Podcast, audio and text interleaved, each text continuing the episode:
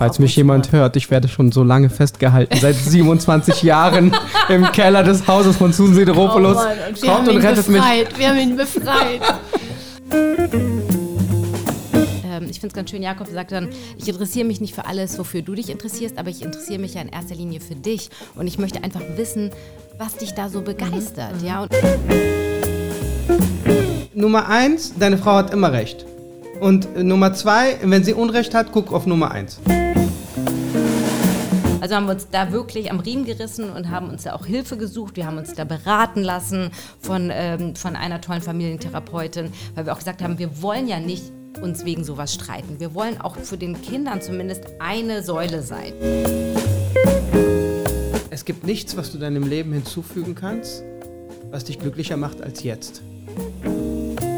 Herzlich willkommen bei Paargespräche mit Caroline Beil und Philipp M. Sattler. Burschi, du weißt schon, dass unser heutiges Paar zusammen eigentlich gar keine Interviews gibt und die beiden bei uns quasi ihre Premiere feiern. Kein Wunder. Er wurde ja auch von ihr 27 Jahre in Gefangenschaft gehalten. Pünktlich zu unserem Paargespräch hat sie ihn dann aber rausgelassen. Ja, und seit diesen 27 Jahren sind die beiden bereits ein Herz und eine Seele. Verwunderlich ist allerdings, dass man über ihn so gar nichts weiß. Aber das ändert sich ja mit der heutigen Folge. Sie ist erfolgreich als Schauspielerin, Moderatorin, Autorin und bekannt dafür, alles durch eine rosarote Brille zu sehen. Wie sehr ihr Mann ihr dabei hilft und wieso er in meinen Augen in ihrer Ehe alles richtig macht, Du meinst Happy Wife, Happy Life? Absolut, Burschi. Das verraten die beiden jetzt bei uns. Sie sind liebevoll, sie gönnen sich beide immer alles und gehen nie streitend ins Bett. Nein, wir sprechen nicht über uns, Caro, sondern immer noch Die über Schauspielerin Susan Sideropoulos und ihren Ehemann, den Invisible Man Jakob Stietzberg. So, ihr habt zu trinken, habt Ja. ihr alles? Orangensaft, Was Wasser, mögt ihr? Mögt Tee? ihr Kaffee? Nee, Nee. mit dem Saft ist super. Ja, ja ich habe hier da hinten in der. Ja, sehr schön, dass ihr da seid.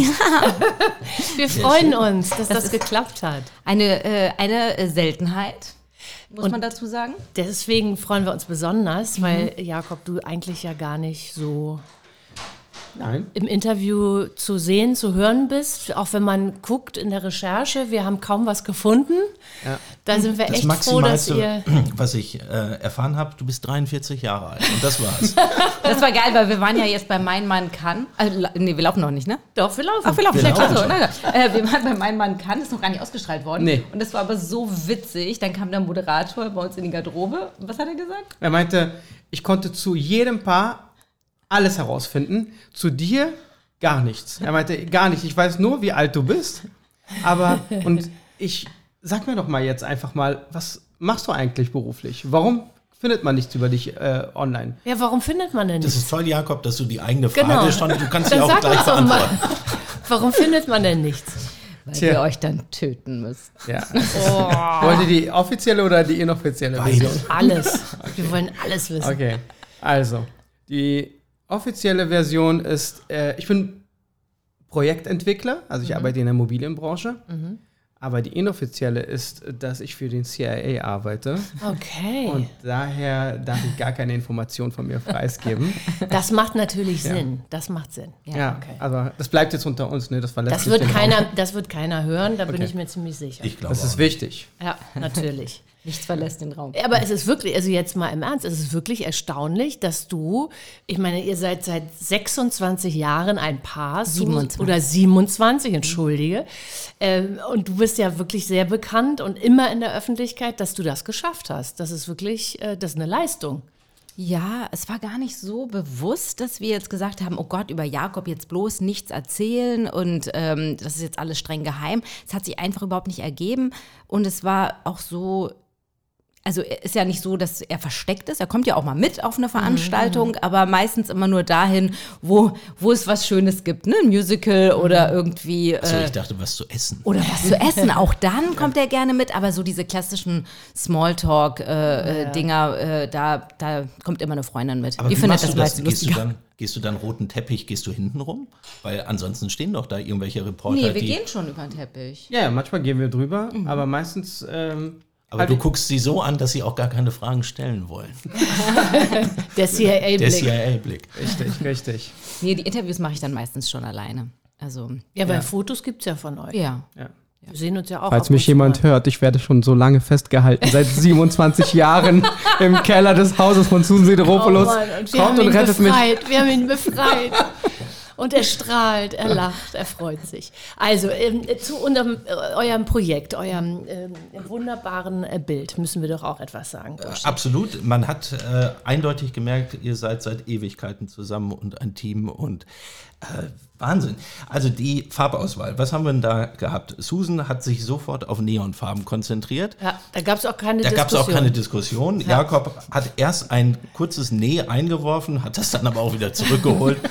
ähm, dann haben sie das Bild gemalt, war alles Ja. äh, auch sehr harmonisch, sehr schön. Es ist ein sehr psychedelisches Bild geworden, finde ich. Ja. Passend zu einem, Sehr funky. was haben wir gesagt, ein Festivalbild. Ja.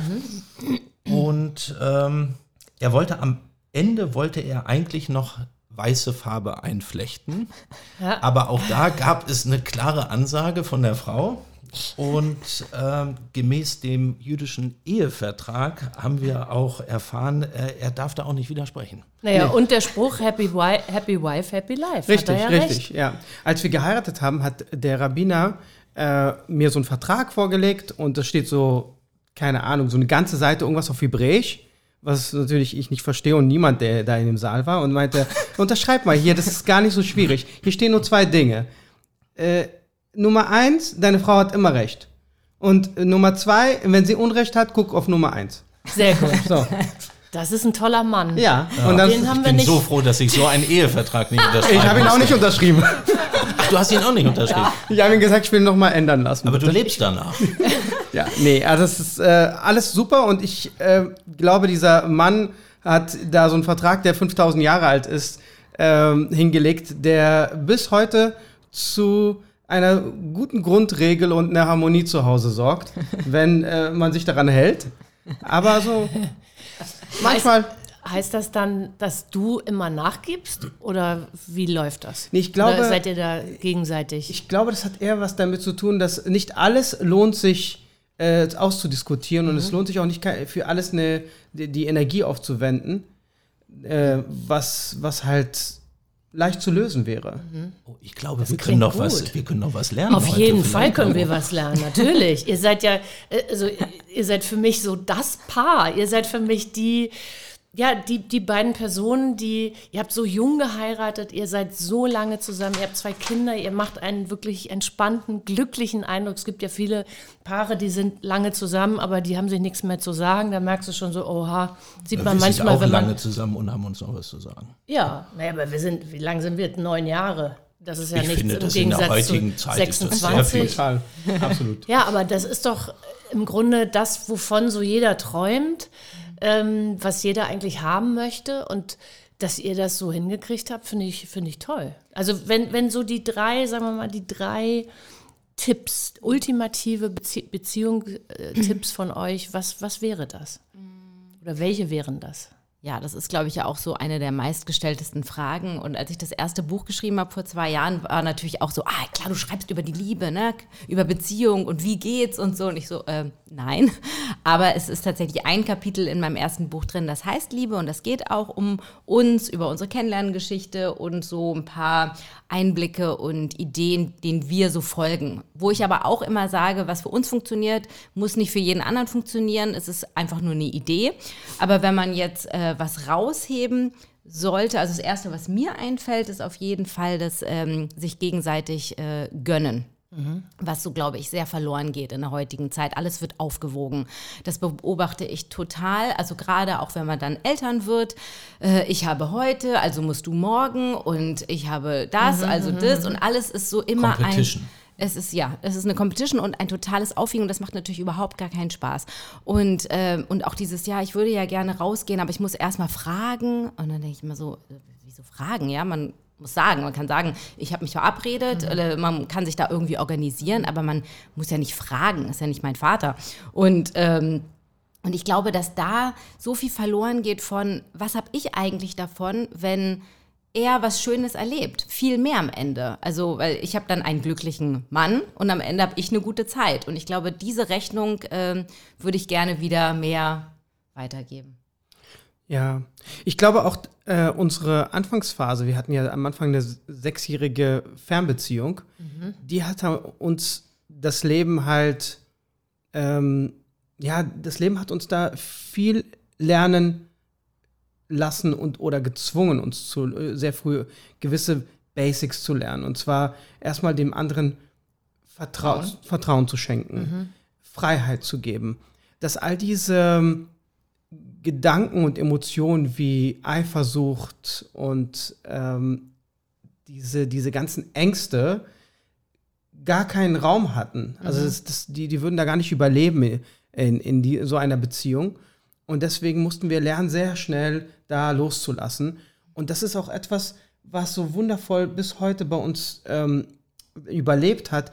Wir lassen dem anderen sehr viel Freiraum. Das heißt, jeder hat so seine eigene kleine Welt und wir haben es auch jetzt ein bisschen durch die Persönlichkeitsentwicklung gelernt, dass du gehörst niemanden. Du bist immer, du gehörst dir selbst und auch dein Partner ist nicht dein Eigentum.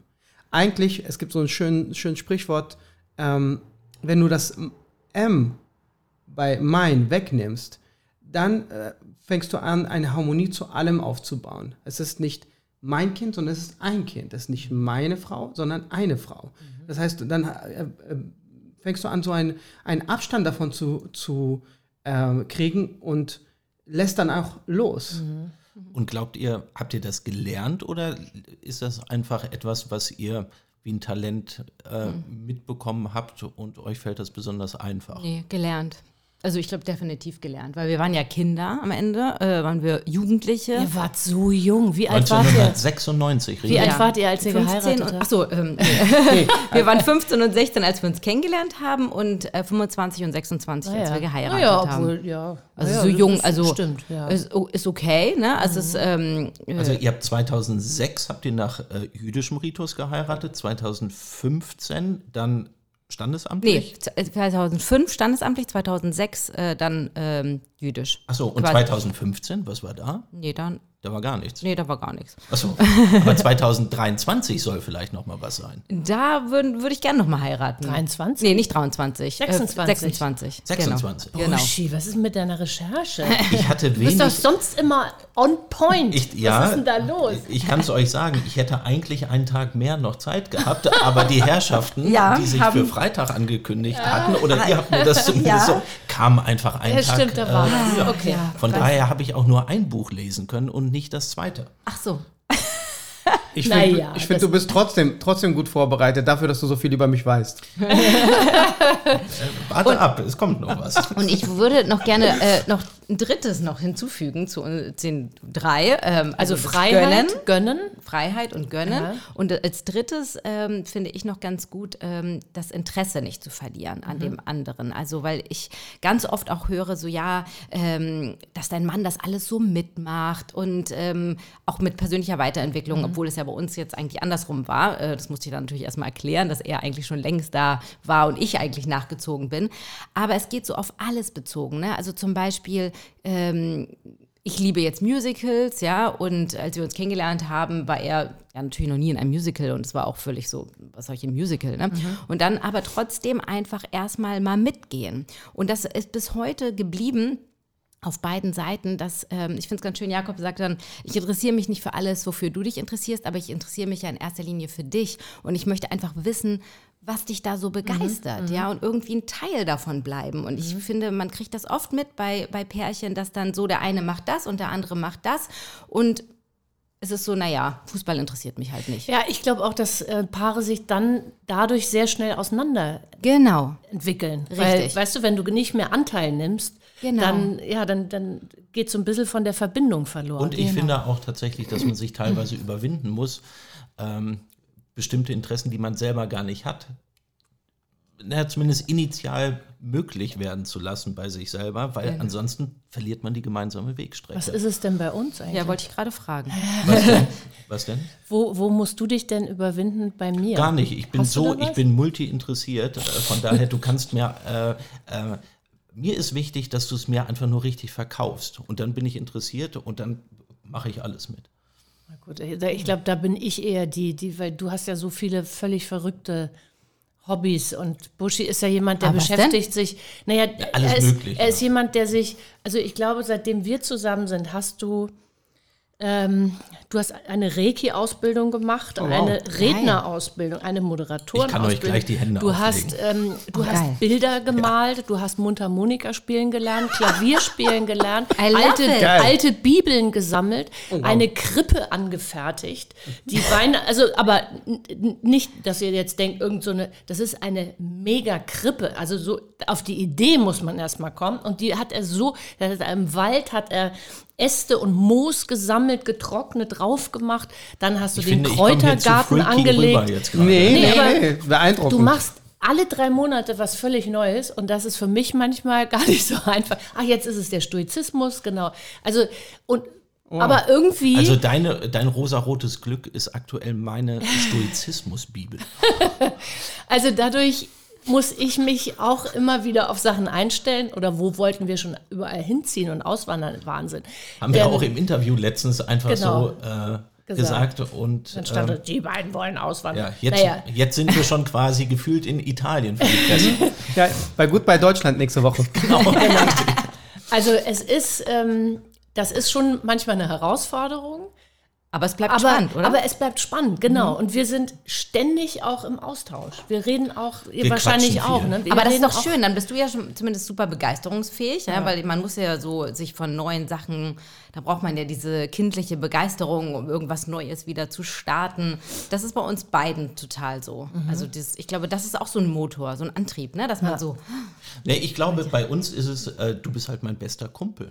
Gleichzeitig. Aber das merkt man auch. Man merkt, wie gut ihr schwingt miteinander. Und das ist wichtig. Also wenn ich irgendwas habe, wenn ich eine, wenn ich Ja, eine News sind- bekomme, dann ist Caro immer die erste Person, die ich anrufe oder anspreche. Und ich käme nicht im Traum darauf, irgendwie einen Freund anzurufen oder also äh, mein kontinuierliches Korrektiv. Ja, ist so. Ja. Ist das bei euch auch so? auf jeden Fall. Also erstmal Jakob, aber dann sofort meine Freundin. Sag mal, und hattet ihr denn auch mal eine Krise oder gab es mal eine Phase, wo ihr gedacht habt, oh, wow, ob wir das hinkriegen? Ja, 27 Jahre wollte sie mich nicht rauslassen aus dem Jetzt. Käfig.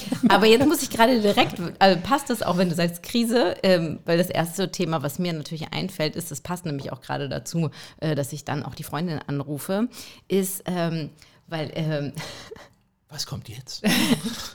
weil ähm, Jakob, ähm, also mir, äh, das ist so ein, ja, so Triggerpunkt ist so, oder vielleicht doch, also ich bin wahnsinnig emotionaler Typ, ja, also so überbegeisterungsfähig, ne? wie so ein, äh, ganz verrückt. Und wenn ich jetzt zum Beispiel irgendwas Tolles erfahren habe, dann rufe ich Jakob an, natürlich als erstes, und er freut sich auch, aber mir reicht das immer nie. Und ich bin dann immer ein bisschen traurig, weil ich, ich möchte gerne rufen, ich muss ich sofort eine Freundin anrufen, die sagt so, Weil dann die Euphorie ja, rüberkommt. diese Euphorie und dann äh, schwingt das so über und dann stacheln wir uns hoch und es ist so, oh mein Gott und zeig und ich will die Fotos sehen und was hast du angehabt? Und ah, ich liebe es und wann gehen wir da hin und wann gucken wir das? Und ähm, ich will das sofort sehen und wir machen das zusammen. Und so und das ist natürlich hier nicht so und da Es ist muss auch einen pragmatischen Menschen geben. ja, muss Leben. es auch. Aber weißt du, ich, ich weiß, dass ich da auch so viel verlange, weil ich, Jakob hat ja schon sehr, ist ja schon Frauenversteher und ist ja schon voll dabei. Und vielleicht ist das jetzt auch der Funke, der zu viel verlangt ist da.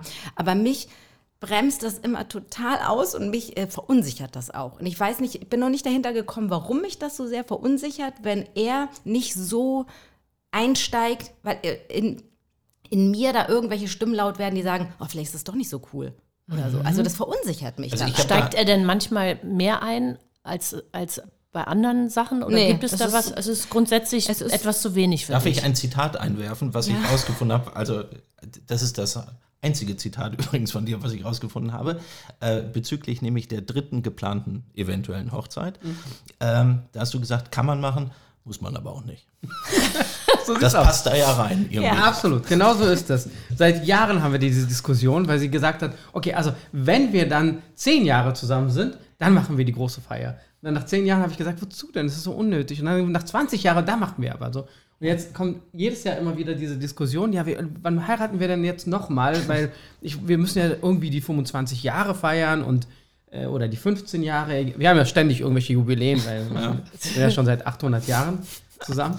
Und ähm, Ja. daher, äh, ich, ich bin da halt eigentlich so sehr entspannt und vor allem, ich habe, glaube ich, auch so mit dem Alter habe ich sowieso so ein bisschen diesen Drive bekommen, lass mal sehen, wohin das Leben uns führt. Und wenn es zu uns kommt, dann soll es da sein.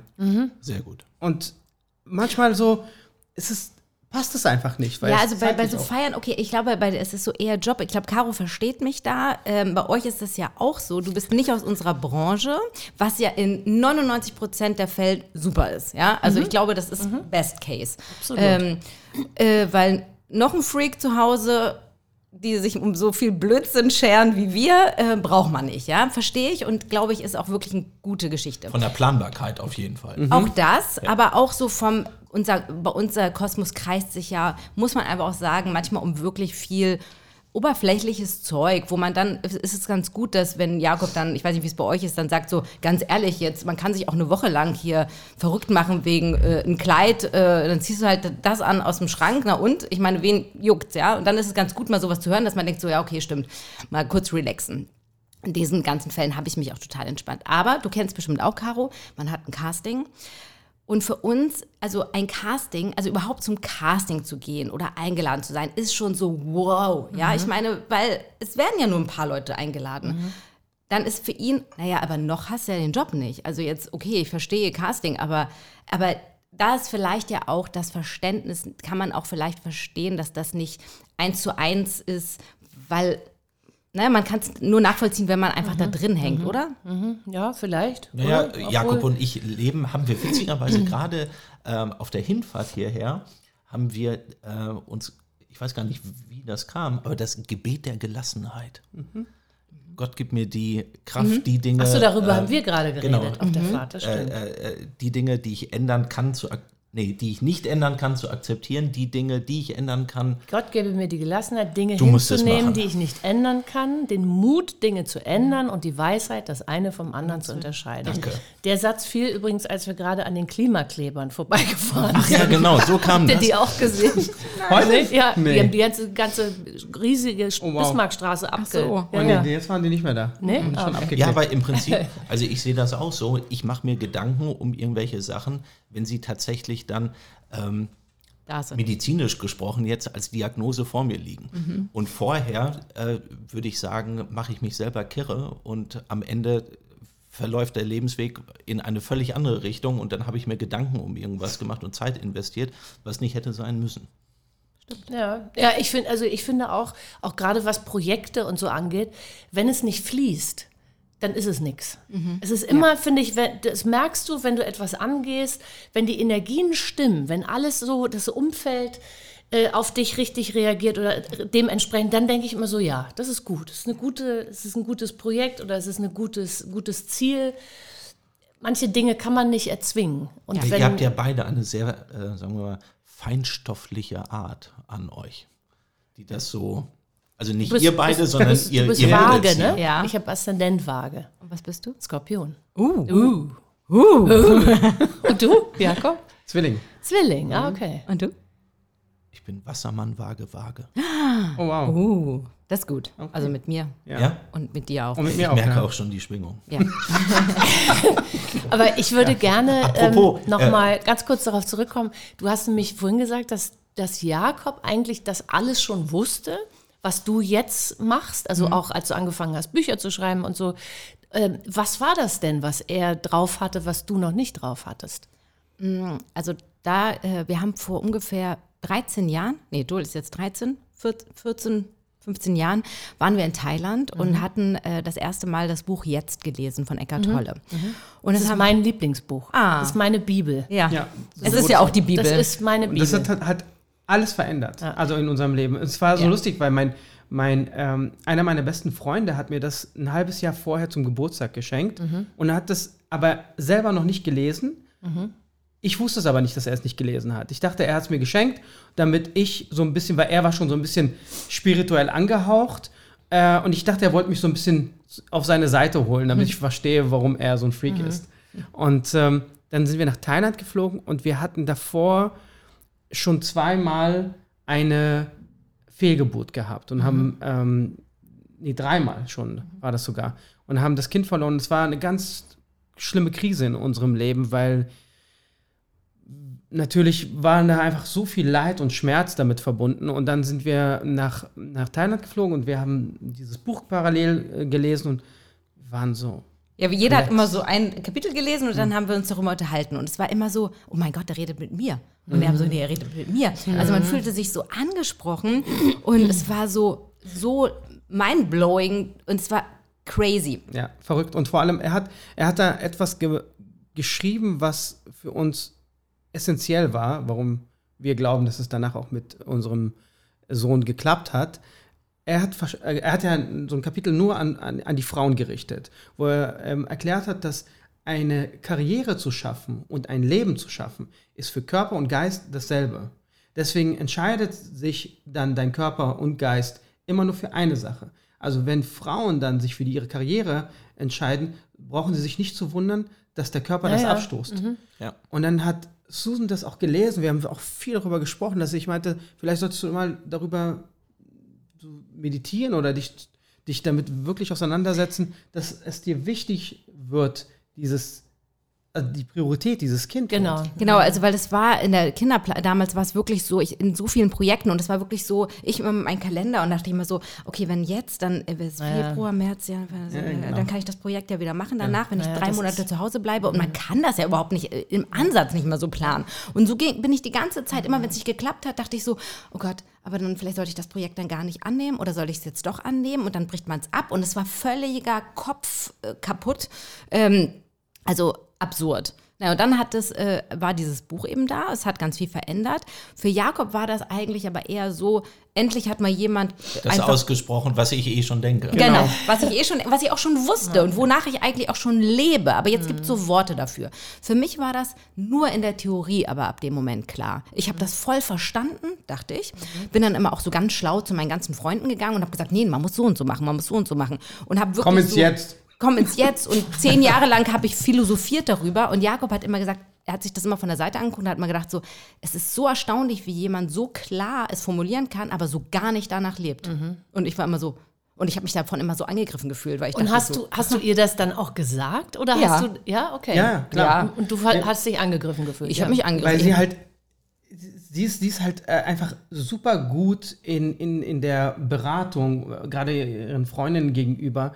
Und dann denkst du, du hast hier wirklich einen Guru vor dir zu sitzen und dann erlebst du sie dann privat und sagst, das sage ich bis heute noch manchmal, äh, da gibt es so ein tolles Buch, das heißt Rosa-Rotes Glück, das solltest du unbedingt mal lesen. Da geht es um, um, um Leichtigkeit und Gelassenheit.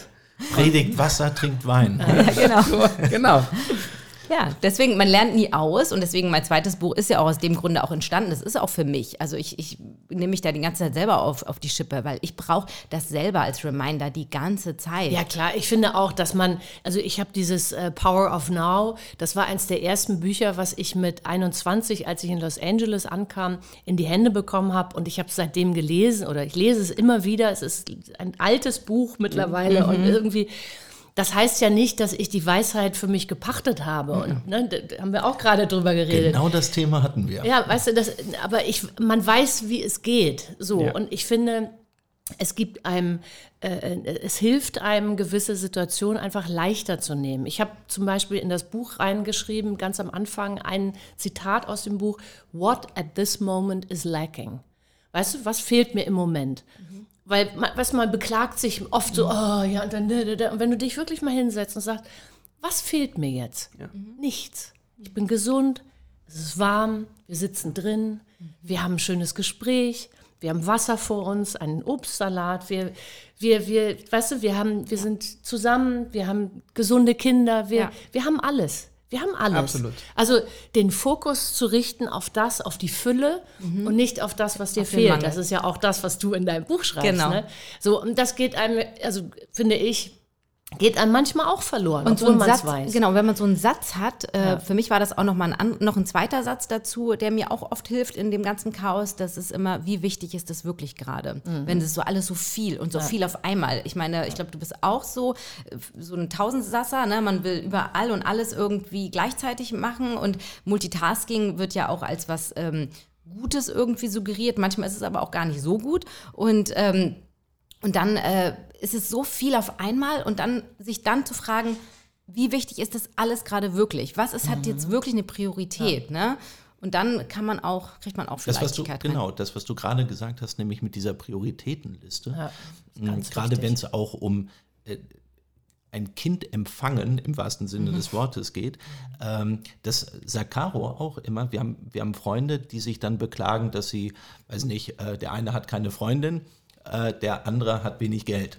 Und wenn man die mal befragt, wenn sie ihre Neujahrsvorsätze zum Beispiel aufschreiben müssten, dann sind tatsächlich bei dem, der sich beklagt, dass er keine Freundin hat, äh, steht aber Geld, Unternehmertum und so weiter. Alles das steht vor Genau. dem Punkt, äh, ich möchte ja. eine Freundin Ja, haben. und da hatte ich doch Und- dann auch mal das Gespräch, ich habe gesagt, weißt du, wenn du wirklich, wenn du dir wirklich eine Beziehung wünschst, musst du das an Punkt 1 setzen und nicht an Punkt 9. Von daher, Also, diese Multitasking-Fähigkeit ist, äh, was das Gesetz der Anziehung äh, angeht, Ja. das geht so Nee. nicht. Man muss sich schon irgendwie drauf fokussieren. Absolut. Und ähm, also mein Fokus zum Beispiel äh, ist und war Familie und ich ordne meinen Beruf zum Beispiel darunter. Äh, Und deswegen kann ich auch akzeptieren, dass es nicht immer komplett rund läuft oder dass ich mich aufrege gestern, wenn ich wieder pendelnd, wir haben ja auch quasi drei Tage in der Woche eine Fernbeziehung, sieben Stunden in der Bahn sitze.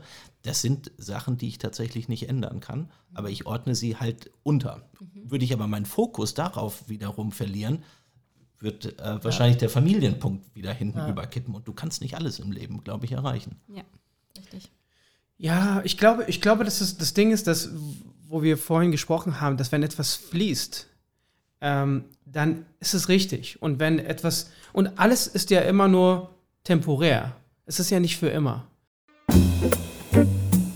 Unser heutiger Werbepartner ist das KPM Hotel and Residences mitten in Berlin-Charlottenburg. Dieses mehrfach ausgezeichnete Hotel verbindet ein innovatives Hotelkonzept mit der großen Designtradition der KPM Berlin, einem exklusiven Ambiente und zugewandtem Service. Ob Städtetrip oder Longstay-Aufenthalt, das Hauptstadt zu Hause bei KPM. Elegant, lässig, cozy. Whatever. Worauf ich hinaus wollte, ähm, auch ist, dass wenn du, ähm, also mein Mantra im Leben ist, es gibt nichts, was du deinem Leben hinzufügen kannst, was dich glücklicher macht als jetzt. Ja, das ist so Das ist Eckart Tolle pur. absolut. Und ich glaube, Na, es gibt ja nur jetzt. richtig. Das, also das versuche ich äh, oft Richtig. manchmal so, also Freunde wissen das, aber manchmal so, wenn du dich mit Bekannten unterhältst und dann sagst, es gibt nur jetzt, ja wie, was soll denn das heißen, es gibt nur jetzt, ich muss doch trotzdem mein Leben planen, dann kann ich jetzt keine Geschäftstermine mehr machen. Ich sage, doch, aber es gibt nur wirklich jetzt. Ja, das, man- und das zu begreifen gibt, finde ich, das gibt mir so eine Freiheit und so eine, ah, Ich das bin mehr in der Aufatmen. Vergangenheit übrigens. Ich auch. Die Vergangenheit Ich liebe ist vorbei. Ich auch. Ich bin ja auch Das- so spielt Ich Ja, mag die Vergangenheit. Ich, bin- ich, Ja. ich habe mit der Vergangenheit nichts zu tun. Es ist vorbei. Und ich bin Nostalgiker. Ich bin Ja. auch Nostalgiker pur. Also ich bin manchmal, ich verliere mich. Ich habe so einen Raum mit nur Fotoalben da und, und Briefe, Kisten, Poesiealben. Ich sammle auch alles. Und ich könnte mich da 100 Jahre verlieren. Und in meinen 90ern höre ich Musik von damals. Da bin ich vollkommen, ich check. yes. Ähm, aber, ähm, Aber ich mache 80er Jahre Musik. ach so, okay. Echt? Obwohl du Ich bin älter bist. bin. Ich bin älter, aber ich bin der 90er. Jüngste am Tisch. Ich bin schon wieder der Jüngste. Aber die 90er, nee, das ist meine. Wie, meine was bist du für ein Baujahr? 83. Oh, Dann bist du ja eigentlich mal in meinen 90ern hier. Ich wäre Coco Jumbo, ja. Ja, nee. ich bin dabei eher bei so Britney und Spice Girls und ähm, Bei Britney Take war That und so. Das, das äh, ja, und, und wie lange pendelst du schon zwischen seit neun Jahren. Ah ja, wirklich. Oh wow. Ich fühlte mich äh, am Anfang auch sehr kosmopolitisch, als ich das noch mit dem äh, Flugzeug machen durfte. Mhm. Äh, das darf man ja heute so oder so nicht mehr, aus moralischen Gründen. Und ähm, Naja, und der BR Sonst hat kommen die 70 Prozent der Flugverbindungen einge dann geht es nicht mehr rein organisatorisch. Deswegen bin ich jetzt äh, wie ein Beamter Bahnpendler geworden. Und das, äh, muss ich sagen, grenzt an Burnout-Erfahrung, die ich da sammle. Okay. Ja, das ist Aber Ja. ihr, ihr wart ja auch, wo habt ihr denn gelebt, dass ihr Berlin. gependelt? Berlin-Hamburg. Ich war in Hamburg, Jakob in Berlin und damals gab es auch noch nicht den ICE. Das heißt, man war auch noch dreieinhalb Stunden unterwegs äh, mit, mit der Bahn damals. Äh, es war auch nicht ohne. Aber es war irgendwie romantisch und ähm, ja auch niedlich und dieses am Bahnhof abholen und aufregend und es war einfach noch eine andere Zeit. Ja, ohne Handys, ohne äh, nur mit Briefen und deswegen, das ist ja auch Teil der Nostalgie.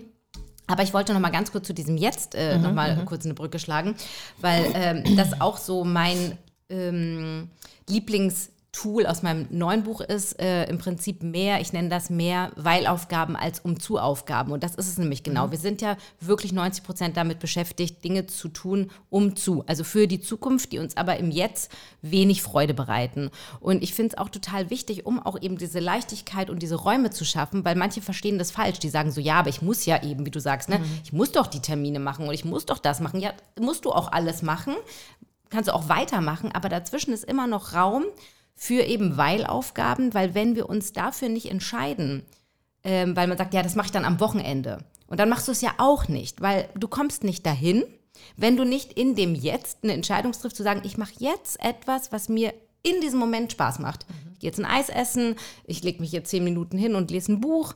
Ähm, so, ah ja, wann schaffst du denn überhaupt so viel zu lesen? Das ist eine Entscheidung am Ende des Tages für etwas, was mir wirklich äh, Freude bringt. Ja, oder auch, ähm, wenn du etwas machen musst, meinetwegen, du musst deine Belege sortieren für den Steuerberater, dann kannst du dich auch entscheiden, es jetzt zu machen und es mit einer gewissen Freude zu machen, weil du nämlich weißt, wenn du es dann hinter dir hast, hast es endlich, dann ist es weg. Noch ein also anderer so, Gedankengang.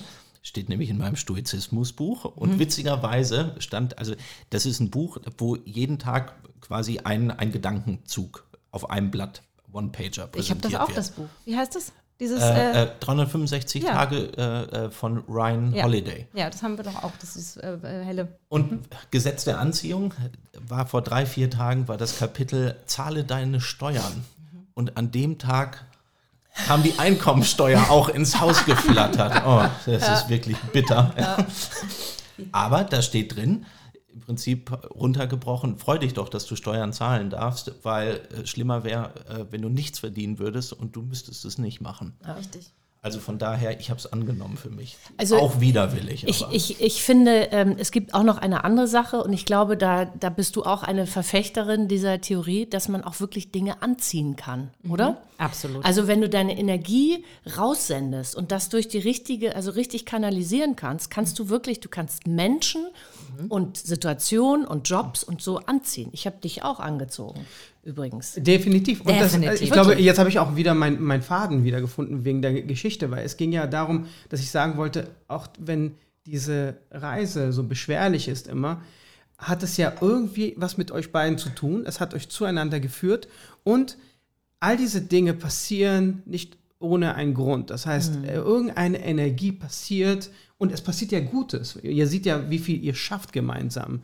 Es, es kommen, ihr zieht Dinge in euer Leben und wahrscheinlich hast du auch schon viele wundervolle Erfahrungen auf diesen Reisen gemacht. Ob du tolle Menschen kennengelernt hast, ob dir tolle Gedanken, tolle Bücher entgegenkamen, ob du Quality Time hattest, nur für dich, raus aus der Arbeit, raus aus der Familie, hier bin nur ich. Und es ist so interessant, weil äh, du, man fängt dann irgendwann an, die Dinge nicht mehr zu hinterfragen. Warum stehe ich jetzt hier im Stau?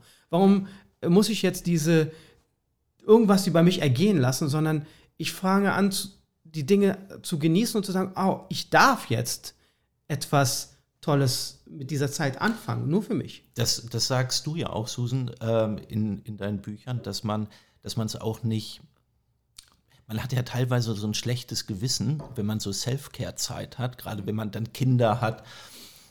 Dann denkt man, naja, eigentlich müsste man ja mit denen jetzt spielen oder dann ist die Frau oder der Mann da und dann die Freunde hat man auch nicht mehr angerufen, aber es ist gar nichts Schlimmes.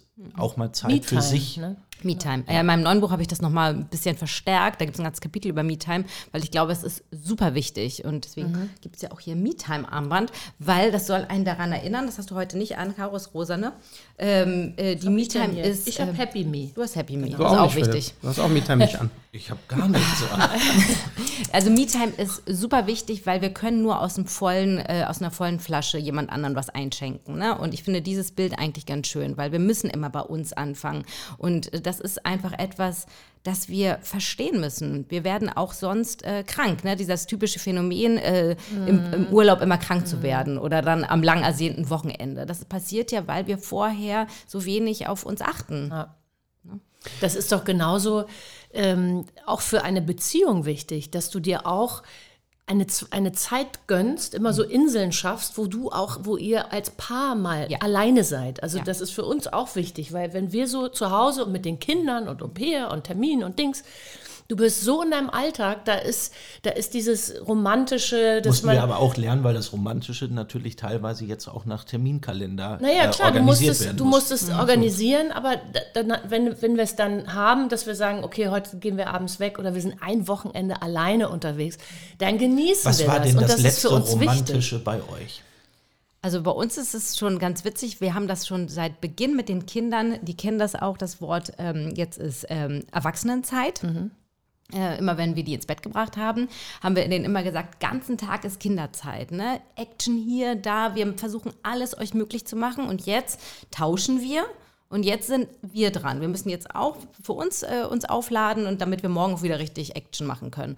Und das hat sich total eingespeichert. Also ist für uns eigentlich immer unsere Zeit, na klar, wenn die Kinder schlafen gehen.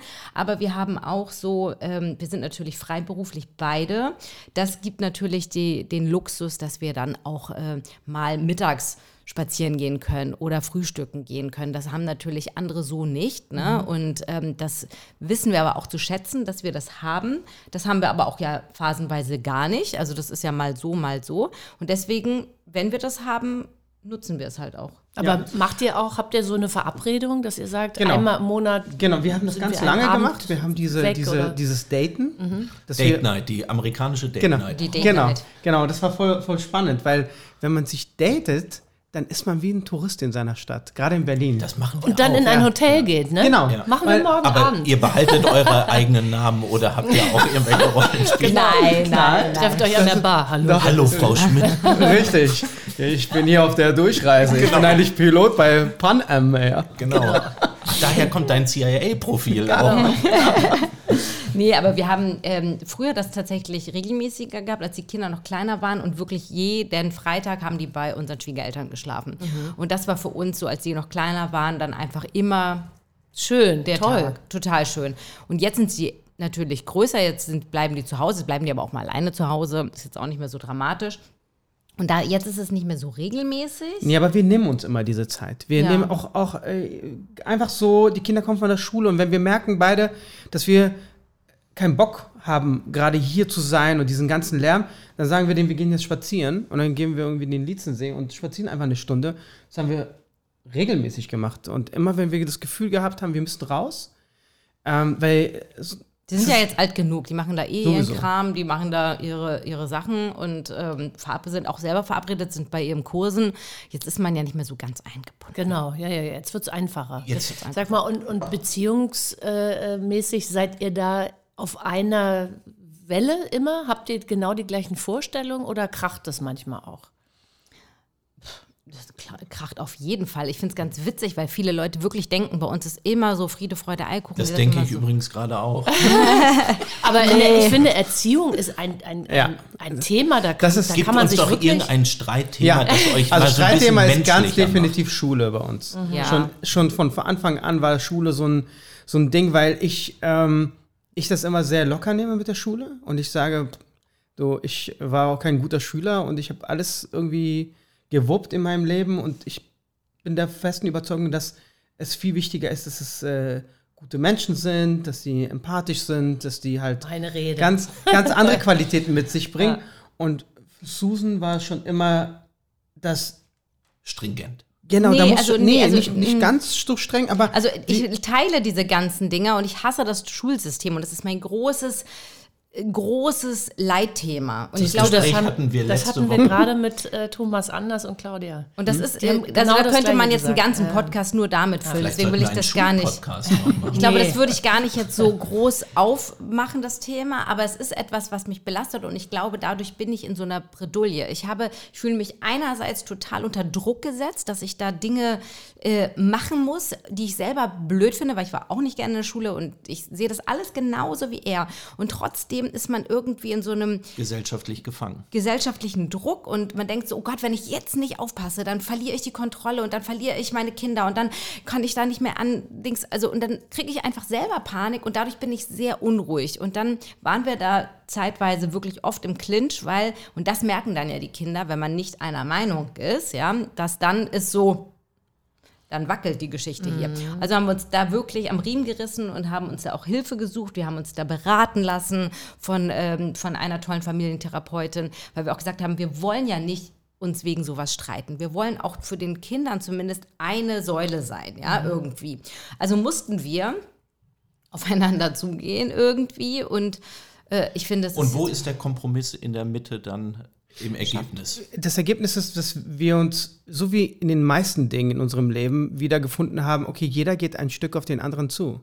Du hilfst mir, also ich helfe ihr ein bisschen mehr äh, den Kindern das Gefühl zu geben, dass es wichtig ist und die Hausaufgaben haben erstmal eine Priorität und dann gehen wir Fußball oder Basketball spielen und nicht erstmal spielen und danach äh, Basketball und ähm, und sie nimmt das jetzt auch nicht mehr so ernst und sagt, okay, äh, die müssen jetzt am Wochenende nicht unbedingt zehn Seiten lesen, sondern es reicht, wenn sie, keine Ahnung, Sonntag einmal eine halbe Stunde der Schule sich widmen und den Rest des Wochenende Also die quasi auch wieder ein Rollenspiel und gucken, dass man sich in, äh, in der Mitte. in, die, in die Geisteswelt des anderen versetzt. Und Ja. ein bisschen, ich sage Caro auch immer, du bist doch Schauspielerin, du kannst doch rein theoretisch mich spielen. Dann, wei dann weißt du, wie es sich gedanklich anfühlt. Ja, also ich glaube, das ist wirklich eine, eine, eine gute Taktik. Und das Zweite ist, ähm, was ich auch spannend finde, ist, ähm, kennt ihr Fünf Sprachen der Liebe? Das Buch? Nee. Ähm, äh, das ist total cool. Also, weil, ähm, wenn man das ein bisschen für sich analysiert hat, äh, es gibt halt fünf, man sagt fünf Sprachen der Liebe. Die eine ist ähm, die Sprache der Worte, die Sprache der Gesten, die Sprache der ähm, Geschenke, die Sprache der ähm, äh, Körperlichkeit und fünfte weiß ich jetzt gerade nicht. Und ähm, der Fakt ist so, das ist ganz spannend, weil man für sich mal rausgefunden hat, was bin ich eigentlich für ein Typ, ja? Und ich war zum Beispiel immer getriggert davon früher jetzt. Heute ist es jetzt nicht mehr so, weil ich bin auf jeden Fall der Worte. Und, ähm, und ich mit so auch mal eine Nachricht schreiben und, äh, und äh, also immer Bestätigung. Bestätigung, Erfahrung. ja, in, in Form von Worten. Und, ähm, und ja, ich habe mir gedacht, so Mann, kommt nichts, ne? Also keine Worte. Also wo sind die Worte? Er ist und der, eher der auditive oder visuelle Typ. er ist der Gesten. Genau, Ah, ich bin- der und Gesten. Taten. Und also Gesten und Taten. Das ist die, die Sprache der Das ist doch Taten. toll. Und aber ich habe diese Sprache, wenn du das nicht für dich verstanden hast, übersiehst du sie ja. Ne? Da kann da mir noch so oft den Kaffee hinstellen und noch so oft einfach was mitbringen, ohne dass ich es gesagt habe und es mir schon hinstellen. Es ist für mich so selbstverständlich. Ja, dann steht das da. Ne? Und hier jeden Tag ist der Kaffee da. Das bin ich ja nicht anders gewohnt. Äh, aber wo sind denn die Worte? Ne? Ist meine. Und wenn ich Caro jetzt zum Beispiel, also rein hypothetisch als Gedankenexperiment, äh, äh, nicht so oft sage, Mann, toll, die neue Frisur und dieses neue Outfit. Ja, das ich ist habe nämlich ein ähnliches. Problem. Ah, ja. ich. Ja, Das ja. ist, äh, also dann bin ich auch nicht so der, der kommunikative Typ. bist du auch nicht Ebene. der Worte. Okay. Ja, und siehst du, und wenn man es aber weiß, Ja. dann geht die Erwartung, dann, dann siehst du ja plötzlich den Kaffee. Die Erwartungshaltung bei Caro ist auf Null mittlerweile, was das angeht. Naja, nee, das. Ich hoffe ja immer noch. Ja, aber ich mache es auch. die Hoffnung Ich hoffe, ich hoffe immer noch. Was bist du denn? Nee, ich, Also sagst ja, du bist ein pragmatischer glaube, Typ. Ja, ich glaube, dass ich äh, durch meine Taten und Genau. meine Gesten Ja. mein, äh, also ich stelle mich eher in dritte und vierte Reihe und meine Familie und meine Frau deutlich vor mich. Und von daher äh, muss ich nicht noch zusätzlich sagen, hast du ein tolles Kleid an. Doch, Das ist musst aber du. schön. Also- doch. Sag, doch. sag mal, Caro, ganz nebenbei, warum nennst du ihn Buschi? Warum ist es eigentlich so? Das fragen immer alle. Es hat sich so ergeben. Also ich gebe jedem Freund, jeder Freundin, alle Leute, die ich liebe, die haben bei mir einen bestimmten Namen. Das ist so. Die Oh, heißen schön. alle anders als sie Oh, ich liebe sowas. Ja, die haben alle irgendeinen Namen. So, und, ähm, und wie Burschi kann das ist ja quasi der Jüngling Burschi, auf der- Bajovarisch. Die, die, die, die äh, Bayern sagen immer, ja, der Bursche, ja, das Ach, ist der ein Bursche. super Bursche. Ah, Ah, ja. der Bursche, guck mal. Also Irgendwie wir und so, kokettieren mit unserem Altersunterschied, selbst auf dieser privaten Aber- ja, irgendwie, ja, ich glaube, ich weiß nicht, dann, irgendwann ist es einfach so gekommen. Bist du aus Bayern eigentlich? Nee, gar nicht, Nee. aus Hamburg. Achso, ich auch. Ja. Wie? Ich du bist weiß. auch aus Hamburg? Ja. Aus, Oh welchem, Gott. aus welchem Kiez? Oh nein, dann jetzt kommt, warte, Moment, ich muss es anmoderieren, dann kommt jetzt als erstes die Frage, aus welchem Stadtteil? Bist du Ja, Eppendorf genau. oder nicht? Ja. Und dann in welchem Hockeyclub warst du denn? Nee, Hockey habe ich nicht Aber gespielt. sie Aber, fragt gleich, kann, kann, kennst du das La Casita? nein, das Ja, ich natürlich, Ja. in der, in der, in der Ja. Eppendorfer Landstraße. ich glaube, es gibt nur sechs Restaurants in Hamburg Ja, richtig. übrigens. Ja, es gibt mittlerweile sehr viele Restaurants. Ich kenne mich gar nicht mehr richtig aus. Ich bin auch selten in Hamburg, aber ich komme aus Hamburg, Harvestehude.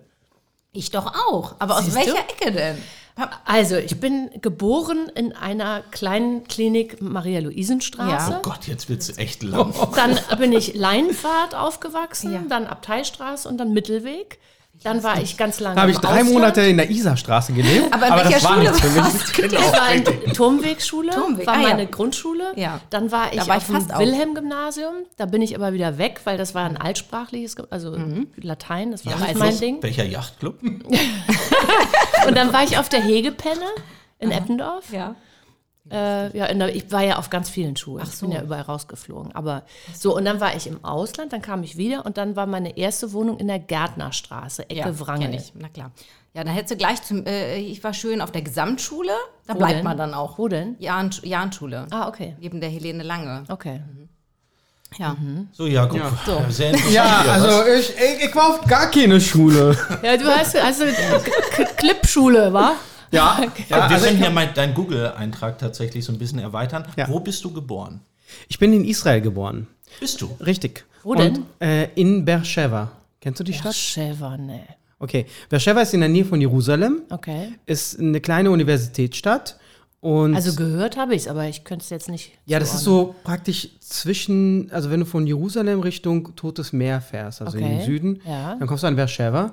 Da Und bin ich da bin schon ich mal, da auch schon Da vorbeigefahren. bin ich dann auch Bestimmt, schon bestimmt. Ihr seid, äh, also jeder, der Richtung Totes Meer fährt, fährt da irgendwie vorbei. Und aber meine Eltern kommen ja aus der ehemaligen Sowjetunion, also aus Chisinau, das ist äh, die Hauptstadt von Moldawien. Und äh, da sind auch meine Geschwister geboren, aber ich bin als einziges Kind dann in Israel zur Welt gekommen. Und ähm, ja, da haben wir dann siebeneinhalb Jahre gelebt, haben meine Eltern da gelebt und dann sind wir, als ich sieben war, nach Deutschland gekommen. Kannst du Hebräisch? Ja. Und Aber dann hättest du doch deinen Ehevertrag auch lesen können. Ja, das ist aber das ist halt eine, eine das ist ja Althebräisch. Althebräisch, genau. Genau. Und ähm, es ist halt auch noch so eine, so eine Sache. Ähm, Hebräisch kannst du nur, also es ist super schwierig zu lesen. Ich weiß nicht, ob du dir schon mal diese Buchstaben ja, klar. angeguckt hast und das gibt es dann mit Punkte drunter und auch ohne Punkte. Und die mit den Punkten, das ist so äh, die, die, die ganz alte Sprache und die neuere Form oder auch, auch wie sie dann auch in der, in der Torah, in der Heiligen Schrift geschrieben wird, die, da kannst du die Worte nur verstehen, wenn du sie kennst. Weil die Punkte geben halt die Konsonanten. Das heißt, du weißt gar nicht, das ist ein U, ein O und dann hast du einfach ein BGR und du weißt gar nicht, ist es jetzt Boker oder Buker oder Biker. Und du musst das Wort kennen, damit du weißt, wo du den Konsonanten hin. So ein bisschen wie im Asiatischen. Ah ja, das weiß, habe ich mich noch gar nicht damit Ja, aber befasst. wie will man denn dann ein Buch lesen? Kannst du nicht. Du musst die Sprache verstehen, Ja. um zu wissen, welches Wort kommt. Es ist so wie, manchmal lesen wir doch auch im Deutschen Wörter, die so verdreht sind, aber wir kennen sie und dann, Dann erkennen wir sie. erkennen wir sie sofort, weil wir sie kennen. Ach so, du meinst, wenn, wenn man so die, Die- die Buchstaben ja, ja, ja, ja? ja, Kennst diese du das? ganz gibt's ja, Genau, oder man lässt so Buchstaben Genau, weg und hat so genau. nur drei Buchstaben. Und das Gehirn setzt es trotzdem Genau, zusammen. Ein, ja, genau. genau. Und so ist es im Hebräischen. Das Gehirn Das ist bestimmt dann gut für rechte und linke Hemisphäre, um sich abzustimmen. mag sein. Wahrscheinlich. Und Vielleicht- kannst du auch Hebräisch? Sind, Nein. sind deswegen so viele Israelis dann erfolgreich. Alles studiert. viele Startups in diesem Land. Und, und, Natürlich. und wie, wie setzt ihr denn eigentlich äh, Religion in eurem Leben um? Ihr, Mhm. ihr lebt das schon, oder? Ihr Wir leben das schon. Also ich bin ja aus einer ganz äh, äh, altdeutsch-jüdischen, alteingesessenen Familie. Also meine Großeltern sind Deutsche gewesen, sind nach Israel äh, gegangen im Krieg ähm, rechtzeitig noch und dort ist meine Mutter dann wiederum geboren und als sie acht Jahre alt war, sind die in den ähm, 50ern wieder zurück nach Hamburg gekommen. Und äh, meine Familie... Also, ja. Ich muss da Ja. direkt ra- rein. Äh, hast du mal gefragt, warum sie das gemacht haben? Leider nicht, weil ich sie gar nicht kennengelernt habe. Also meine Großeltern, mein Opa habe ich gar nicht kennengelernt, meine Oma ist schon verstorben, als ich acht war. Und meine Mutter ist ja auch schon verstorben, als ich 16 war. Das heißt, ich hatte leider diese ganzen Gespräche nie geführt und nie führen können. Ich habe mal meinen Vater, der hat ein bisschen erzählt, also der hat nur gesagt, dass die natürlich wieder nach Hause wollten. Die waren halt einfach richtige Deutsche. Die haben sich da gar nicht zu Hause gefühlt in Israel. Und, ähm, äh, und Das ist ja eigentlich, ich finde es eigentlich verrückt, dass man, nachdem das passiert ist, jetzt zurückkommt. dieser, dieses Deswegen die Grauen, Frage Ja. halt auch dass von man mir, dann weil ich kann das freiwillig, gar nicht verstehen. also ich habe in, in LA auch äh, jüdische Freunde gehabt und da gab es einen, der hat gesagt, er geht niemals, also das Mhm. ist mittlerweile auch vorbei, er würde nie nach Deutschland gehen, solange noch irgendein Nazi, und davon gab es ja viele noch dann, äh, hier lebt. Und er würde nie ein deutsches Produkt kaufen und er würde, also sowas habe ich auch schon kennengelernt und habe gedacht, ja, ich kann das nachvollziehen. Ich kann also, das auch nachvollziehen, aber ich kann auch die Liebe zum Land, äh, zu, zu, zur Heimat nachvollziehen. Ich glaube, wenn das dann so fremd ist und dass sie dann doch wieder nach Hause kommen zu ihren Wurzeln und auch vielleicht, ähm, ich kann auch nachvollziehen, dass wenn du wirklich, also ich meine, wir wissen ja, dass uns trennt ja nur die Religion, aber wir haben ja alle irgendwie eine Leidenschaft zu, zu dieser Kultur, zu dieser Sprache, zu diesem Volk. Und wenn man sich wirklich als Deutscher sieht, dann siehst du es vielleicht so, wie wir heute irgendwelche Islamisten oder irgendwelche Nazis sehen.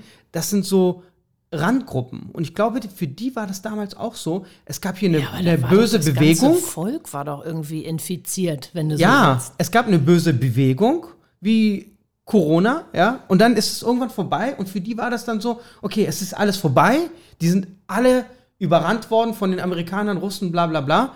Und jetzt können wir wieder nach Hause kommen, jetzt haben die sie alle eingesperrt und jetzt sind sie weg. Und wir haben das schon oft so Es- auch es- in, in, in Gesprächen mitgehört bei und wenn man sich auch so Zeitzeugen anhört, die zurückgekommen sind, die gesagt haben, wir waren Deutsche, wir, wir, wir mussten wieder nach Hause. Es hat, also es hat aber auch ganz schön viel mit Vergebung zu tun. Ja. Weißt du, weil du. also mich hätte es total interessiert. Ich bin auch traurig, dass ich diese Gespräche nie führen konnte. Mich würde das heute super doll interessieren.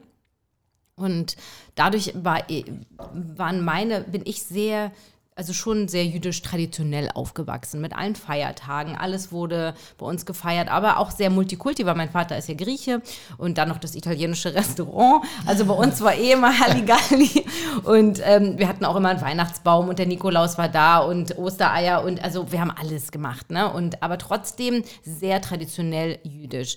Und ähm, dann haben wir uns ja auch in einem jüdischen Feriencamp kennengelernt. Ähm, und da In Israel. in Nee. Italien. In Italien. Mein Gott, da kommt man ja auch Ja, durcheinander. da kommt man durcheinander. Also, und ähm, da, dort lernt man auch ganz viel über jüdische Werte. Also das ist jetzt äh, einfach so mit, mit Tischgebeten und so, aber alles sehr frei und es geht mehr um menschliche Werte einfach, ne? Und die man da mitbekommt.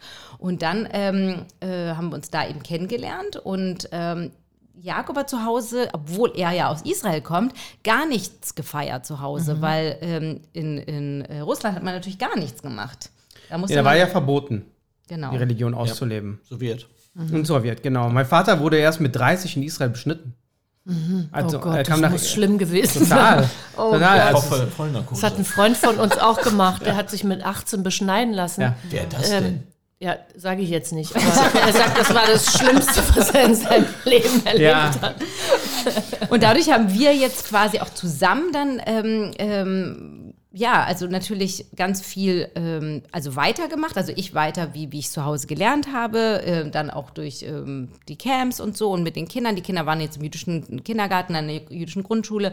Da hat man natürlich auch die ganzen Feiertage und so. Und so leben wir. Aber null religiös, streng religiös. Also wir halten jetzt nicht den Schabbat und kein. Ihr habt nicht zwei Kühlschränke zu Eher, Hause. Nein. eher kulturell. eher traditionell. traditionell. Genau, traditionell. Wir versuchen Traditionell. schon jeden Freitag so Schabbat zu feiern, weil wir einfach diese Tradition so schön finden. Ähm, das, Der Familie zusammen Mit der. Familie oder Freunde und, und, und Menschen, die man lange nicht gesehen hat, alle an einen Tisch zu bringen und zusammen zu essen und zu kochen. Und, äh, und die Kids lieben das. Die, die Diese feiern- Rituale. Diese Rituale. Habt ihr denn so einen übergeordneten Heimatbegriff? Weil viele jüdische Menschen, die in Deutschland wohnen, haben ja dann trotzdem immer noch dieses Übergeordnete in Israel. Also unsere jüdischen Freunde sagen, zur Not, äh, oder wir können uns vorstellen, auch dahin mal aus, auszuwandern. Äh, obwohl sie selber gar nichts mit dem Land irgendwie zu tun hatten oder, oder selber da drin mal gelebt haben, aber sie haben immer eine Verbundenheit zu diesem Land. Also auf jeden Fall eine große Verbundenheit. Wir sind auch einmal im Jahr mindestens dort und wir lieben es Da gibt es immer diese Bilder von dir am Strand. ja, mit 20.000 Genau. Leuten, weil wir sind ja alle immer gleichzeitig da im Herbst. Und das ist wirklich dieses Bild, man kann sich gar nicht vorstellen, aber es sind wirklich, das ist ein Strand, das sind nur Deutsche. Also da denkt man sich eigentlich, Oh man kann Gott, auch nur in ja Deutschland bleiben. Das ist wie auf Mallorca. Das klingt ist nicht wirklich- gut. Nein, aber es ist so, weißt du, es ist ja so, sonst muss man sich voll organisieren, dass alle zusammen in den Urlaub fahren. Aber es ist einfach, wir sind gleichzeitig da. Es gibt diesen einen Strand. Alle sind da und es ist Hallo, Hallo und die Kinder, tausend Cool. Kinder und es ist Schön. Einfach witzig. Und äh, es ist einmal im Jahr. Natürlich fühlen wir uns da wahnsinnig verbunden. Unsere Kinder fühlen sich da total zu Hause. Es ist ein ganz heimisches Gefühl. Aber wenn ich in Griechenland bin, fühle ich mich auch heimisch, weil die Sprache und ich war jedes Jahr als Kind in Griechenland und Sprichst du Griechisch? ich verstehe so ein bisschen, aber nee, Du kann bist ich. ja in der Nähe von Thessaloniki. Genau. Wie lange? Sieben Jahre oder irgendwie sowas? Hast du da gelebt? Nee, ich habe da nicht gelebt. Ach, du ich hast bin da gar nicht nur gelebt? jedes Jahr im Sommer, wie alle guten griechischen Kinder, den ganzen Sommer in Griechenland gewesen. Ah, okay. und, ähm, und deswegen habe ich da auch eine ganz dolle, tiefe Verbindung. Und ich liebe Griechenland. Aber die stärkste Verbindung für uns beide, wir sind einfach Berliner. Also ich bin ja gar keine Berlinerin und Jakob auch nicht, aber ich möchte eigentlich nirgendwo anders leben. Also wir lieben Berlin. Aber also ich habe, solange ich denken kann, nirgendwo anders gelebt. Ich meine, ich war ein Kind, als ich herkam. Und schon immer war das so für mich ganz klar, Berlin ist für mich die tollste Stadt der Welt. Und das merkt man natürlich immer, wenn man im Urlaub ist. Gerade wenn- wenn wir mal lange weg waren. Ich hatte auch mal drei Monate in New York gelebt. Dann waren wir einmal sechs Wochen in Thailand mit unseren Kids.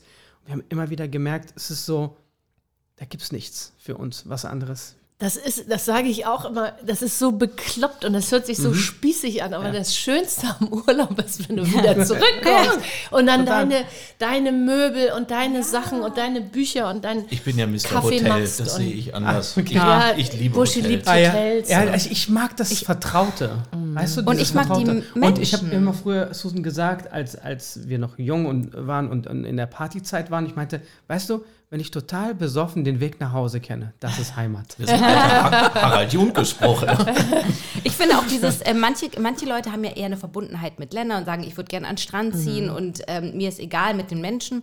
Und wir sind aber sehr verbunden mit unserem Umfeld. Also ich sage immer, ich könnte auch in Timbuktu leben, aber die alle müssten halt mit, ne? Und wenn die nicht da sind, dann bin ich nicht zu Hause. Okay. Susan äh, ähm, ist auch koscher und es fällt ihr nicht schwer, weil sie ist Vegetarierin. Also fleischig und milchig äh, verbindet sie nicht. Bist du Vegetarier? Ich finde, das äh, kann ein Konfliktpunkt in einer Beziehung sein. Bei uns, bei uns eigentlich gar nicht. Also äh, bei uns ist mehr Konfliktpunkt, wenn äh, ich ihr versuche, also wenn, wenn, wenn sie etwas nicht probieren möchte, wo ich sage, wow, super lecker, keine Ahnung, eine Suppe, also äh, wo gar kein Fleisch drin ist, aber sie ist halt so speziell, wenn es nicht ihrer Optik entspricht, wie sie sich das gerne. Was servierst denn du für eine Suppe? ja, wenn es so, so grünlich, Spinat oder keine Ahnung, irgendwas ist dann und sie denkt so, nee, das, das will ich gar nicht. Aber es ist besser geworden. Ist schon vor allem, Ja. weil ich dann immer äh, sage, sonst musst du rosarotes Glück lesen. ja, da musst du alles mal ausprobieren. So sagt sie das.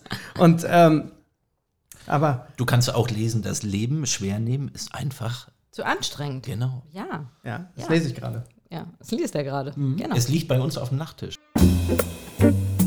Im Vorfeld unseres Gesprächs laden wir unser Gastpaar zu einem ganz besonderen Erlebnis ein. Zusammen mit dem Berliner Künstler Jans Echternacht fertigen sie ein ganz persönliches Kunstwerk an, was im Anschluss der ersten Staffel im Rahmen einer Vernissage für den guten Zweck versteigert wird.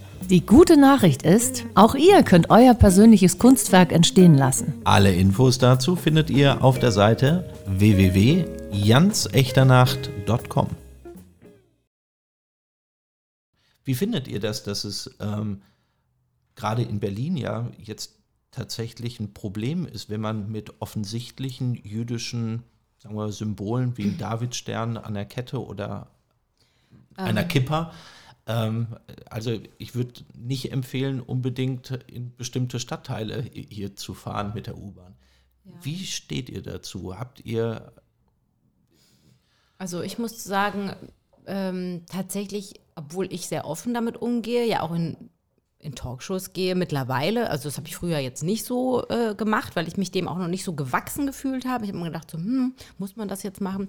Und irgendwann habe ich aber den Moment, äh, ja, der ist mir irgendwie passiert, dann hatte ich ein größeres Interview und dann habe ich gedacht, nee, das ist, glaube ich, ganz wichtig jetzt auch, ne? dass man auch einfach Gesicht zeigt, um einfach auch diesen Mythos ein bisschen aufzubrechen. Also ich sehe mich da eher in so einer Position zu sagen, ähm, jüdisch sein ist jetzt ganz normal, es ist nur eine Religion, es ist jetzt nichts irgendwie Außergewöhnliches, ja, und es gibt verschiedene Strömungen, es ist jetzt nicht, dass alle da super religious, da, ähm, äh, ne, so äh, diese Klischeegeschichten, sondern man kann das ganz und individuell ausleben und wir machen das halt eben so und feiern einfach nur ein bisschen andere Feiertage. Bei Insta zeige ich dann ein bisschen so, wie wir die Feiertage feiern und ich habe da immer ganz viel Interesse. Da ist eigentlich null negative äh, einer mal zwischendurch. Das wird ja auch jeder normal denkende Mensch so sehen. Nur die, Richtig. es geht ja um die Reaktion von bestimmten Gruppen. Die Absolut. Also es, ist, es wird natürlich dann, ähm, äh, es gibt, es kippt ein bisschen mit, äh, mit, mit, ja, was heißt es kippt? Nee, also äh, bei uns eigentlich gar nicht. Ich kann auch von Israel und es ist eigentlich alles äh, entspannt. Aber hier dieses durch, durch Stadtteile laufen, ich, wir haben die Erfahrung nicht. Ich, ich, ehrlich gesagt, ich finde es auch ähm, übertrieben, diese Aussage, weil ich der Meinung bin, dass du überall, in jedem Stadtteil, Idioten findest.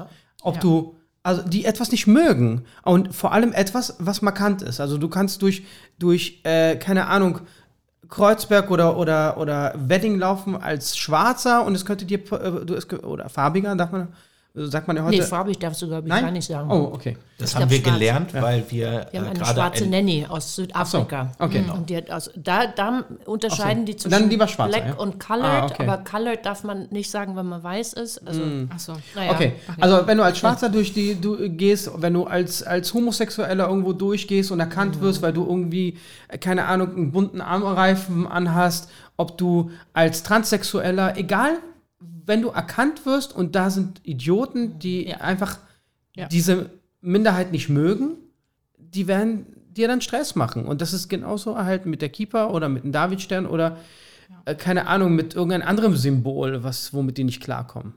sehe ich genauso, aber dass es diese Schale der Minderheiten gibt, die dann sich rechtfertigen müssen, nur weil sie eine Religion ausüben oder eine Sexualität ausüben, das, das ist doch das Beschämende. Aber das gab es doch schon immer. Das gab es schon immer. Ich, glaub, ich glaube aber, dass die, natürlich gab es das immer schon, aber ich glaube, dass die Reaktionen heutzutage irgendwie krasser sind. Kommt mir so vor. Oder vielleicht liegt es auch daran, dass Ich glaube, sie werden nur einfach nur publiziert. Ich glaube, mehr sie werden, publiziert. ja, und ich glaube, sie werden, Publiziert, es ist durch Social Media. Das ist, glaube ich, ein größeres Problem heutzutage. Diese Anonymität, dieses zu allem was sagen müssen, können. Ähm, Naja, finde ich- diese Typen mit Fake-Accounts, die dann immer irgendeinen Scheiß irgendwo drunter schreiben. Ja. Genau, also das Wahnsinn. ist, das ist, das finde ich in allen Formen schlimm. Egal, ja. Also dieses überhaupt, und da, da fangen wir, das ist ein ganz anderes Thema. Das sind einfach frustrierte Menschen. Also das Traurige ist einfach, wie viel Frust am Ende des Tages da draußen ist, äh, dass man unbedingt so einen Zwang hat, seine Wut rauszulassen. In irgendeiner Form auf Kosten von irgendwem auch immer. Ja, und das ist traurig. Und 1980 hat man den Frust einfach nur seinem Nachbarn erzählt Oder seinem und Friseur. heute kann man ihn Ja, ja. posten. Ja, genau, genau. Und dadurch wird er medial echomäßig aufgegriffen und äh, man denkt, dass es, es handelt sich ja am Ende des Tages auch um eine Minorität, die so einen Scheiß erzählen.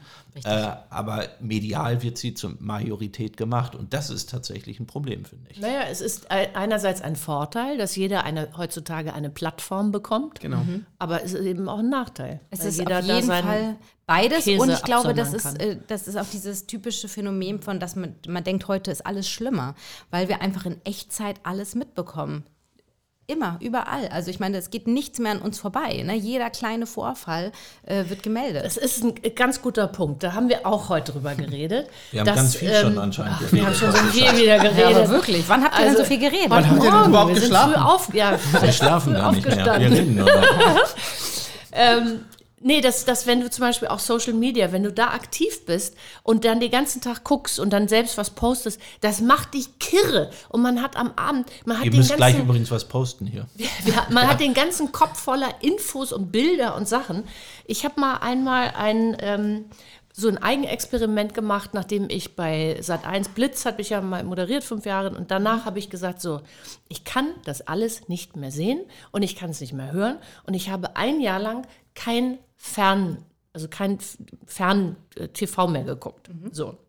Ich habe auch keine Nachrichten gelesen. Ich habe das nicht gemacht. Ich habe mich bewusst ra rausgezogen, weil ich einfach, ich war voll mit allem. So, und soll ich euch was sagen? Mir ging es nicht schlechter. Mir ging es eigentlich die Welt ist ehrlich nicht gesagt, untergegangen? die Welt ist nicht untergegangen. Ich konnte vielleicht in manchen Diskussionen nicht mitreden, aber ich war irgendwie freier und ruhiger und mehr in mir. Ich finde das total wichtig. Also- und damit schließt witzigerweise auch mein neues Buch, Frieden beginnt in dir. Und da geht es ganz viel darum, dieses so, welche Informationen sind im Jetzt, und da sind wir wieder beim Jetzt, äh, relevant. Ja? Was dient mir? Wo kann ich wirklich eingreifen. Ne? Also, ähm, äh, und, und, und das ist auch so ein wichtiger Punkt. Wir fragen uns halt immer, welche Informationen sind für uns jetzt relevant ähm, und was kann ich jetzt wirklich effektiv beitragen. das Und kann ich beeinflussen nur, und auch. beeinflussen, äh, nur wenn ich äh, auch in meiner Kraft bin. Wenn ich jetzt keine Ahnung, ja, Iran oder äh, und natürlich macht uns das traurig und man möchte sich am liebsten, man ist Ja, in es so einer Ohnmacht. Themen, die einen wahnsinnig ja, genau. machen. Du Klar. bist ja in so einer Ohnmacht, ja, dass du denkst so, das erdrückt mich, ja. Auf der Mhm. anderen Seite sollte man durchatmen und sagen, okay, erstmal dankbar, ich bin als Frau hier, Genau. wow. So, das ist erster Schritt. Dann, ähm, was kann ich tun? Ich kann den Beitrag teilen, ich kann mich vielleicht irgendwo da ähm, spenden, ich kann, keine Ahnung, irgendwie gucken. Dann habe ich meinen Beitrag geleistet und dann muss ich das aber auch wieder loslassen. Ich habe gerade gestern mit meinem Papa, der hat mir dann wieder irgendwas erzählt über Baerbock und keine Ahnung und so. Und ich sage, Papa, ehrlich gesagt, ich weiß gar nicht, ich habe es nicht mitbekommen. Und hat er gesagt, wieso guckst du keine Nachrichten? Und ich sage, Ehrlich gesagt, nein, ich gucke keine Nachrichten. Und äh, meint er so, ja, also und natürlich denkt er sich manchmal, ja, aber du musst doch in deinem Job da irgendwo mitreden. Ich so, Papa, ich setze mich ja nicht in irgendeine Talkshow. Und wenn ich Talkshow, mich ja. in eine Talkshow setzen würde, würde ich mich vorher informieren. Wenn ich jetzt, äh, morgen bin ich beim Kölner Treff, da würde ich jetzt vorher mal kurz einmal durch, einfach nur, damit man weiß, was ist denn gestern, heute, äh, letzte Woche passiert, wenn jetzt ein Gespräch, dass man jetzt nicht irgendwie da sitzt und denkt, oh Gott, ich habe diesen Namen noch nie gehört. Okay, verstehe ich. Dann mache ich das auch, ja, aber weil es mein Beruf ist. Aber jetzt in meinem Alltag sage ich, Papa, aber was, was Ja, mache ich das jetzt ist der damit Punkt. mit der Wir- Information? Wir, wir reden auch so oft über solche Sachen und am Ende stellt man fest, ähm, ja, man kann sich darüber aufregen, man kann sich äh, völlig zerreiben an gewissen Themen, Mhm. aber am Ende, du kannst es jetzt nicht wirklich ändern. Und du kann, und, und, und ist Susan es, hat einen schönen ist Begriff es nicht dafür. besser Psychohygiene oder was? Nee, Sondern? äh, sie spricht nämlich von der Gleichzeitigkeit der ganzen Ergebnisse, glaube ich, in deinem Buch. Das ist, ähm, äh, angenommen, dein Tag ist perfekt von vorne bis hinten und du hast tolle Erlebnisse und gleichzeitig ist aber in irgendeinem Erdteil Krieg. Man könnte sich natürlich darauf jetzt fokussieren, dass da Krieg ist. Ähm, und dann bekommt man natürlich auch diese Schwingung und diese Energie, die einen genau. runterzieht. Also man kann sich dauerhaft mit negativen Dingen Dauerhaft, beschweren. weil ich sage Genau. dann immer in dem Moment, weil dann sagt er, was ist die Lösung, wurde ich jetzt gefragt. Und ich habe gesagt, ja, die Lösung ist das Bewusstsein darüber, dass jeden Augenblick etwas irgendwo passiert, was grausam ist. Nur weil jetzt in der Ukraine Krieg ist, heißt es ja nicht, dass gestern nicht in Afghanistan und vorgestern in, weiß ich nicht. Also es vergeht ja kein Tag oder dass irgendwie, wir müssen ja nicht von Krieg reden, dass hier im Nachbarhaus vielleicht gerade ein Kind äh, unter häuslicher Gewalt leidet, dass ähm, da jemand die Miete nicht bezahlen kann, dass da jemand geschlagen wird. Also es passiert die ganze, und wenn, wenn man das zulassen würde, dann würden wir doch kein, gar nicht mehr lebensfähig sein. Ja. Und das ist halt eben die andere Geschichte, wenn wir wieder ein bisschen so in die, in die spirituelle Schiene gehen. Ähm, Energie. Ja, ich meine, alles, äh, Energie ist ja messbar mittlerweile, wissenschaftlich. Wir wissen ja und wir Du haben. sprichst mit einem Reiki-Lehrer. Richtig, richtig. Und da, du weißt, dass wir alle in einer Frequenz die ganze Zeit ähm, Schwingen. schwingen.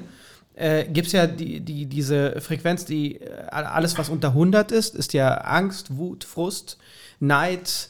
Äh, und es beginnt alles mit Mut. Ja? Mut bringt dich über 100. Und das heißt, alleine schon den Mut aufzubringen, zu sagen, ich unterlasse etwas, einen Gedanken, da, da beginnt schon Mut. Ich unterlasse äh, es äh, liegen zu bleiben, sondern ich bin jetzt mutig und stehe auf, obwohl es dunkel und kalt und, und, und grausam da draußen aussieht. Also all das bringt dich in eine nächste Schwingung und dann kommt die nächste Schwingung mit Dankbarkeit, die dich dann auf 120 bringt, wo du genau weißt, also wenn du diese kleinen Gesetze der Energie verstanden hast, ähm, kommst du dann gar nicht mehr dahin. Also das sind so kleine Rituale, äh, die meines Erachtens unglaublich wichtig sind, die wir mittlerweile schon längst in den Schulen einbringen müssten, dass die Kids oder die Menschen da draußen verstehen, du brauchst dich mit all dem nicht zu befassen, weil sobald du in dieser Frequenz bist, lässt du das gar nicht mehr so stark an dir ran. Du nimmst es auf, hast Mitleid, was vollkommen in Ordnung ist, weil Mitleid bringt dich nicht unter. Weil Mit- Mitleid ist eher, also Mitgefühl, ja. Und das Mitgefühl bringt dich eher, dass du diese Situation umarmst. Also sag, es ist, es ist wie es ist, aber ich schenke der dieser Situation die Kraft, die ich jetzt habe. Kanalisiert durch dich. Durch dich. Genau. Weil das ist ja etwas, was zum Beispiel, was man bei Reiki-Seminaren Ja. lernt, ähm, wenn es immer um Energiesauger zum Beispiel geht Mhm. im Leben, dann ist es tatsächlich so, dass man natürlich, wenn man, wenn man nicht trainiert ist, gibt man sehr, sehr viel eigene Energie und jeder hat ja tatsächlich, besteht aus Energie und du gibst sehr, sehr viel Energie von dir selber ab und fühlst dich am Tag, äh, am Ende des Tages völlig platt. Gerade doch auch in, in heilenden Berufen. Und gerade ne? in heilenden Berufen, weil ich komme natürlich, äh, ich sehe jeden Tag 40 Patienten und äh, die mögen mich nicht alle. Ja. Und äh, der eine oder andere weint sogar, wenn ich zur Türe reinkomme. Das ist energetisch jetzt nicht so Ja. wie bei euch äh, auf der Theaterbühne, wo sie applaudieren. Ähm, von daher äh, habe ich dieses Reiki-Seminar gemacht, einfach nur um zu gucken, dass ich die Energie, die ich quasi von göttlicher Seite äh, bekomme, äh, kanalisiere und sie fließt einfach nur durch meinen Körper durch. Äh, von daher diene ich einfach nur als Vehikel Korrekt. und äh, dir geht es am Tagesende deutlich besser, weil du gelassener bist und hast deine Energiereserven nicht aufgebraucht.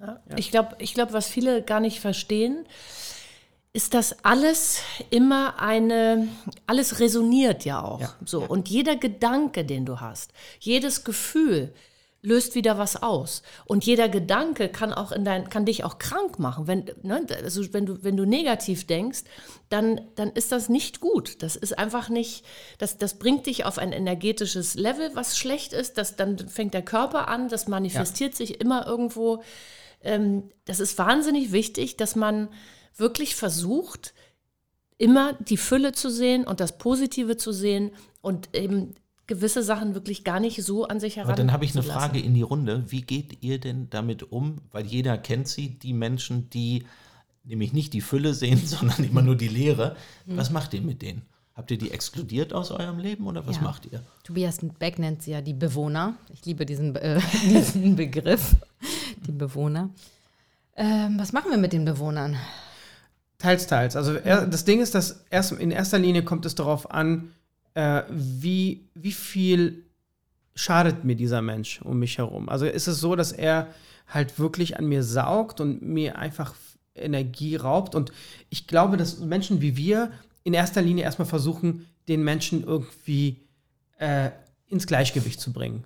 Dass man Ja. halt, aber wenn man merkt manchmal, dass es nicht geht nach einer gewissen Zeit, dann muss man diesen Menschen aus seinem Leben halt irgendwie Also wir haben fernhalten. wenig. Also ich habe im, im, im neuen Buch ein Kapitel, das heißt Ene Mene Mu, Miese Peter raus bist du. Da geht es um das. Du hast für alles ein Kapitel. Ja, ich habe für alles ein Kapitel. Im, ein neuen Buch, Buch. Im neuen Buch sind 20 Kapitel, die mussten gefüllt werden mit äh, spannenden Themen und das ist natürlich ein spannendes Thema und das ist äh, äh, wichtig. Und ich habe da eine Übung, da ähm, soll, soll man so eine Sonne malen und ähm, alle Menschen, die in deinem Umfeld sind, mal aufschreiben und alle, wo du das Gefühl hast, die sind eben diese Energiesauger, die markierst du rot und die anderen markierst du gelb.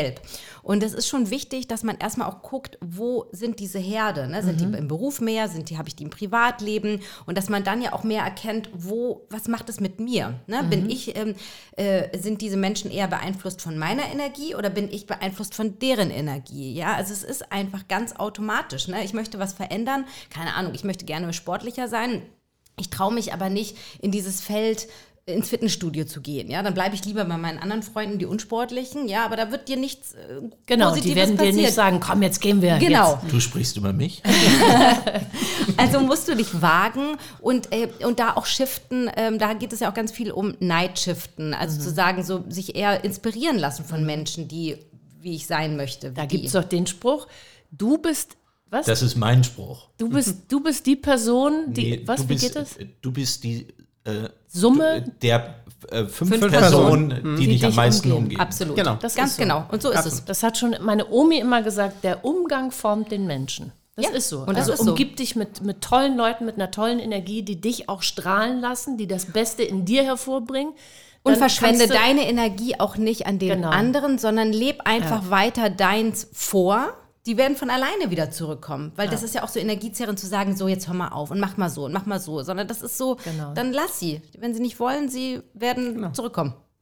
Eine letzte Frage. Das war sehr Wo seht- energetisch. wo das seht- kann man schon mal abschließend sagen. Wo seht ihr euch in zehn Jahren? Uh.